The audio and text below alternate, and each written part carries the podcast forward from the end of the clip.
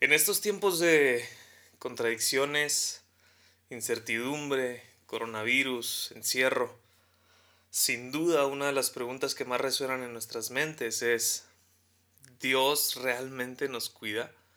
Y si es así, ¿por qué permite Dios todo este sufrimiento? Bienvenido a este podcast llamado Voz en el Desierto. Soy Pepe Villarreal y semana tras semana trato de compartir algo de lo que está hablando mi vida y espero que encuentres algo de riqueza en ello.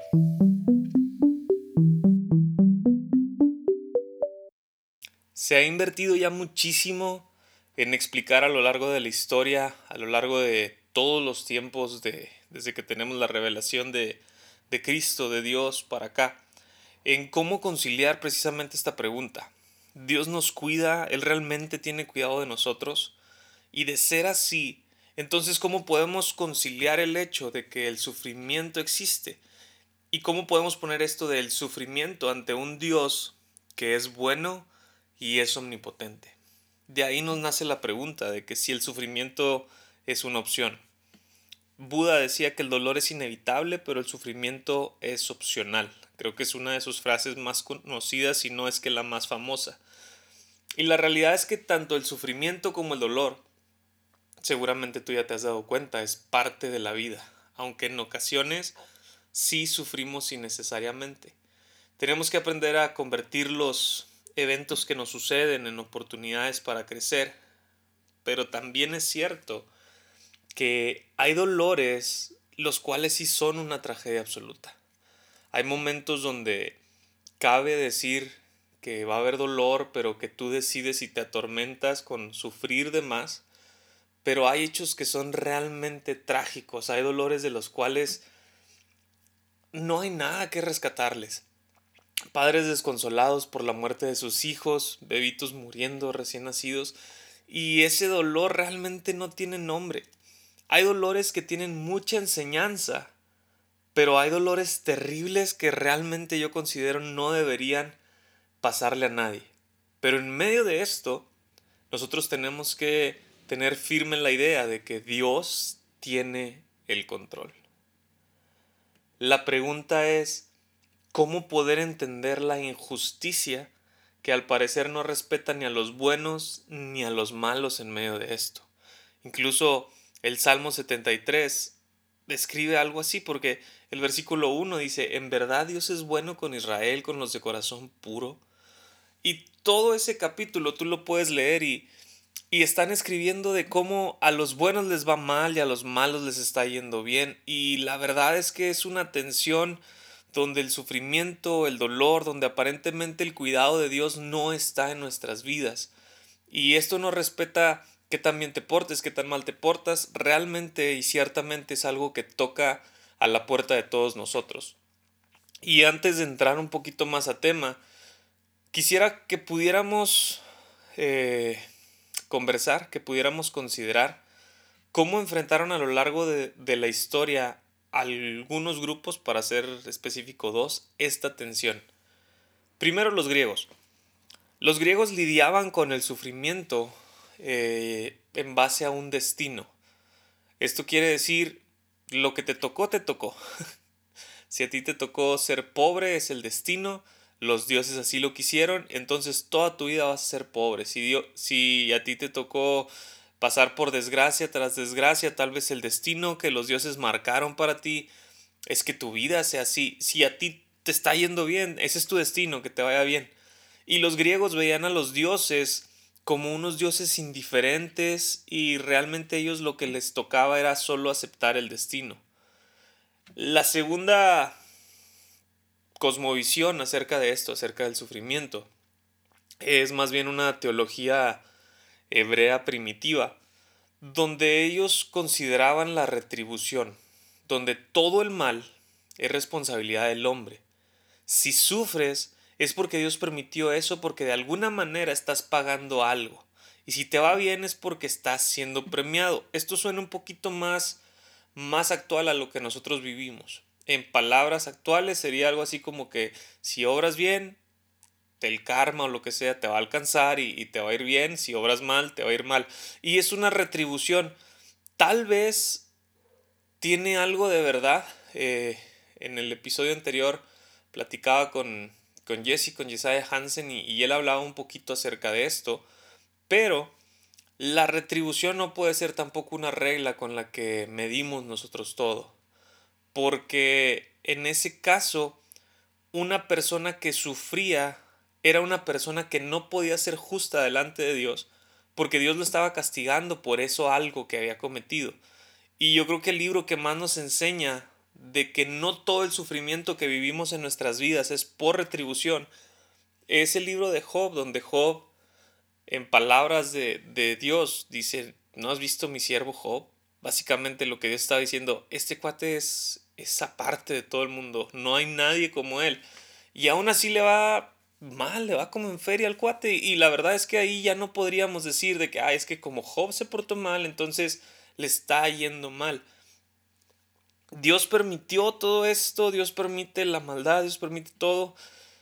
La verdad es que me surgen dudas y no creo que haya una respuesta fácil.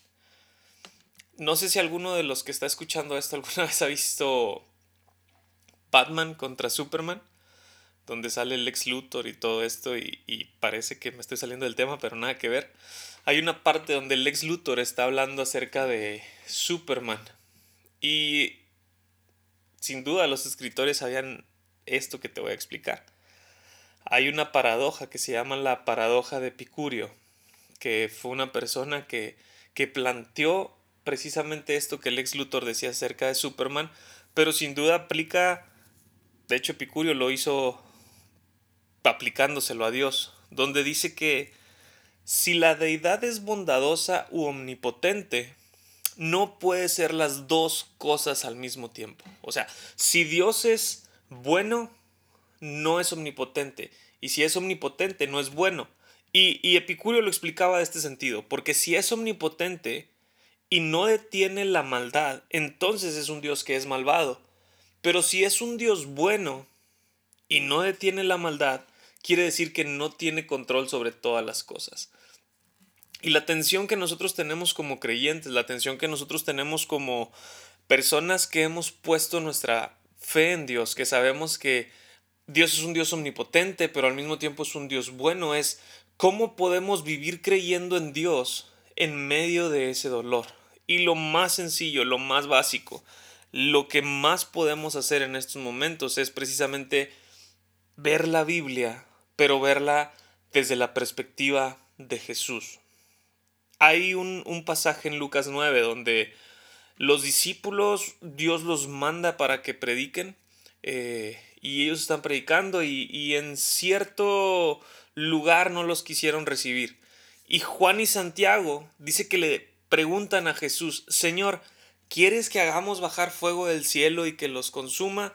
Y básicamente el versículo 55 de ese capítulo dice que Jesús se regresó a ellos y los regaña y los reprende y les hace ver que, ese pensamiento que ellos estaban teniendo está completamente erróneo.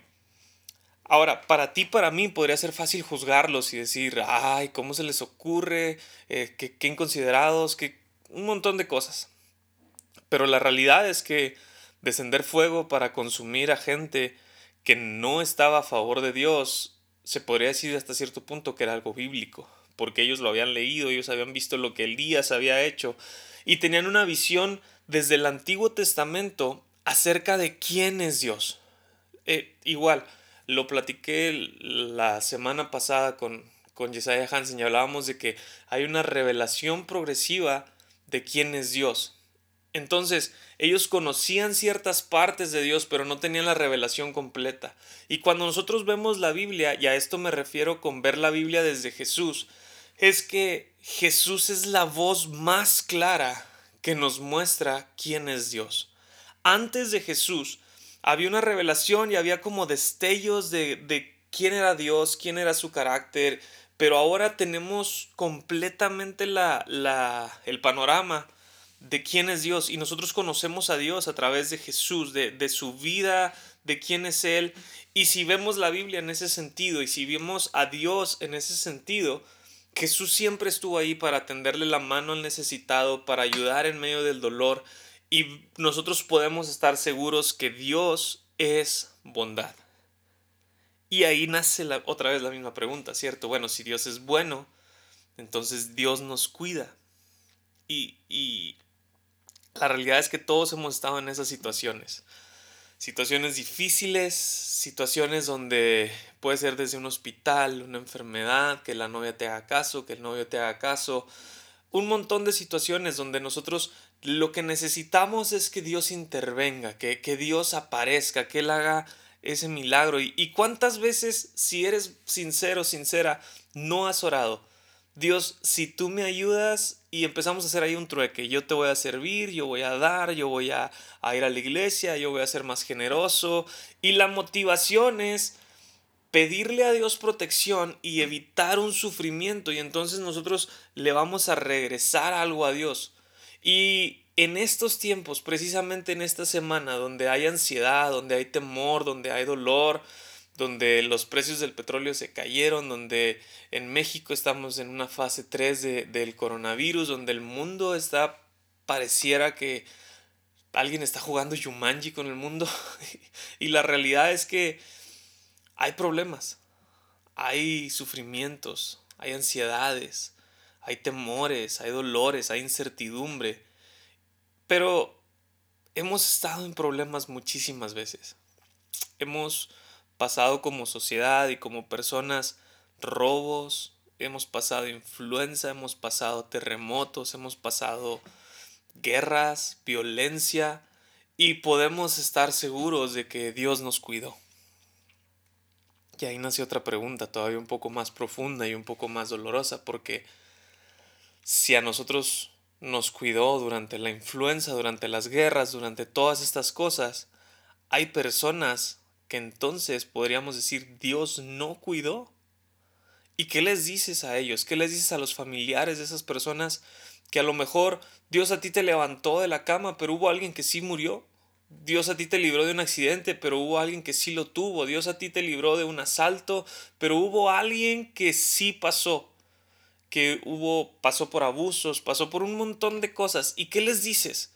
Porque tenemos esta costumbre de decir es que Dios me cuidó porque me ama. Y entonces nace la otra pregunta de que acaso Dios no ama a todos por igual. Y por lo menos yo he, visto tres cosas que, como cristianos tratamos de excusar cuando aparentemente, y, recalco el aparentemente, Dios no tiene cuidado.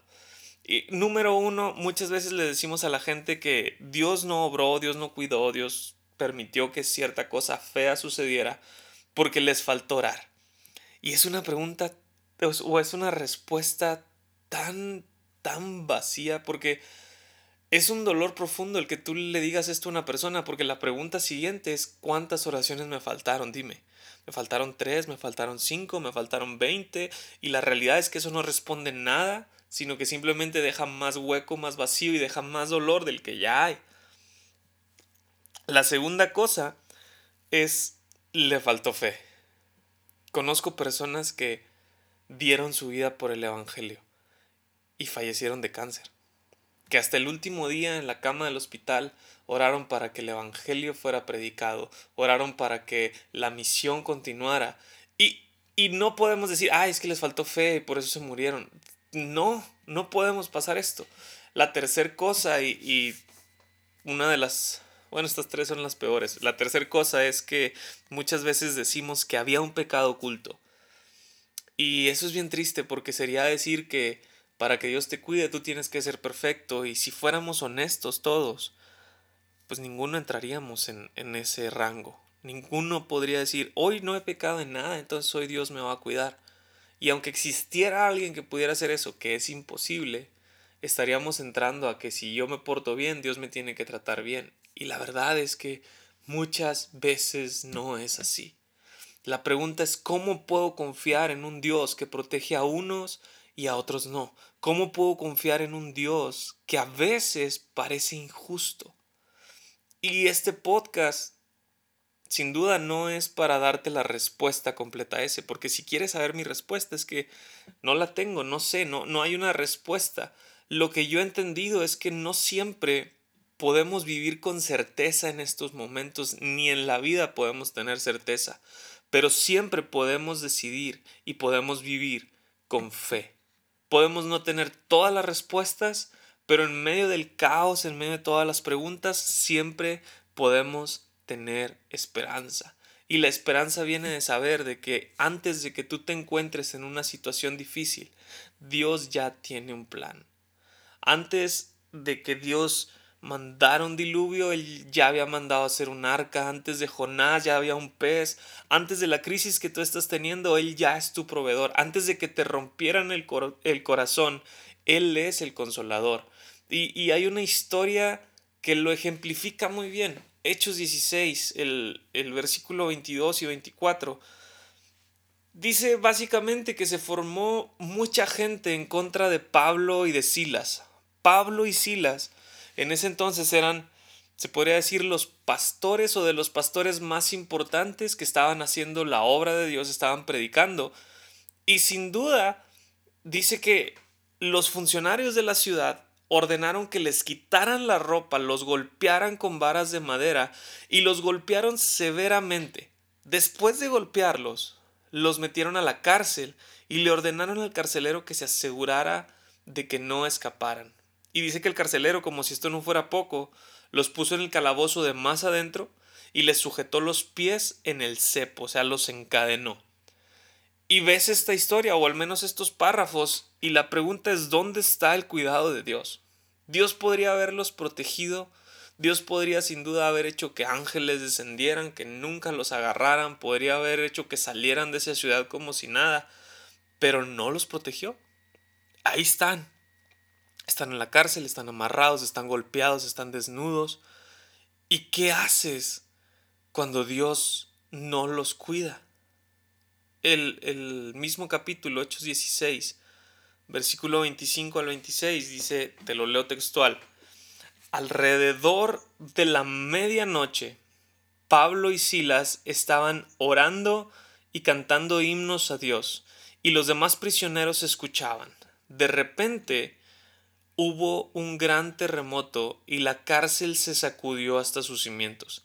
Al instante todas las puertas se abrieron de golpe y a todos los prisioneros se les cayeron las cadenas. ¿Qué es lo que hicieron cuando Dios no los protegió? ¿Qué es lo que hicieron cuando Dios no los cuidó? Y la realidad es que lo que hicieron fue adorar a Dios. La adoración a Dios fue antes de que ellos recibieran ese milagro. La adoración a Dios en nuestras vidas en este momento específico que estamos pasando es adorar a Dios incluso cuando menos tenemos ganas cuando menos ánimo tenemos, es cuando más necesitamos hacerlo. Es lo que el autor de Hebreos dice que es un sacrificio continuo de alabanza. No siento por mi situación dar gracias y alabar a Dios, pero lo voy a hacer porque sé que Dios es bueno, independientemente de la situación donde me encuentre, Él es bueno. Nosotros no adoramos a Dios por lo que Él hace, sino por quién es Él. Nunca la vida cristiana se ha tratado de sus bendiciones, de lo que Él me puede dar, del beneficio que yo puedo obtener de Dios, sino que siempre se ha tratado de Él y de Él solamente. Antes del problema, Dios ya tiene un plan y Dios es bueno en cada circunstancia. También podríamos hablar de que la mayoría de las veces el propósito eterno de Dios no se alinea a mis deseos personales, no se alinea a lo que yo quiero ahorita. Y, lo podemos ver porque celebramos el milagro de Pablo. Sin duda de esos versículos tú has escuchado un montón de predicaciones donde tienes que alabar a Dios en medio de la prueba y Dios va a liberar tus cadenas y vamos a alabar a Dios y un montón de estas cosas. Y está bien. No, quiero que, digas que, que yo te estoy que consideres que está mal. Es algo bueno, es algo bueno, pero si consideramos la vida de Pablo, Pablo de su conversión a su muerte estuvo encerrado cinco o seis años de su vida. En esta ocasión, Hechos 16, Dios lo libró de la cárcel, pero en otra ocasión no lo hizo. En otra ocasión, en la cárcel a Pablo le cortaron la cabeza. Y ambas cosas fueron dentro del propósito de Dios. Y la realidad es que nuestra vida, hablo por mí, en mi vida, tal vez en situaciones menos drásticas que, que no son cortar la cabeza ni nada de esto, pero estoy aquí porque en muchas ocasiones en mi vida podría decirlo de esta manera. Dios no me cuidó. Yo estoy aquí porque en algún punto en mi vida sufrí un secuestro, en algún punto de mi vida sentía que la vida se me iba a ir de las manos.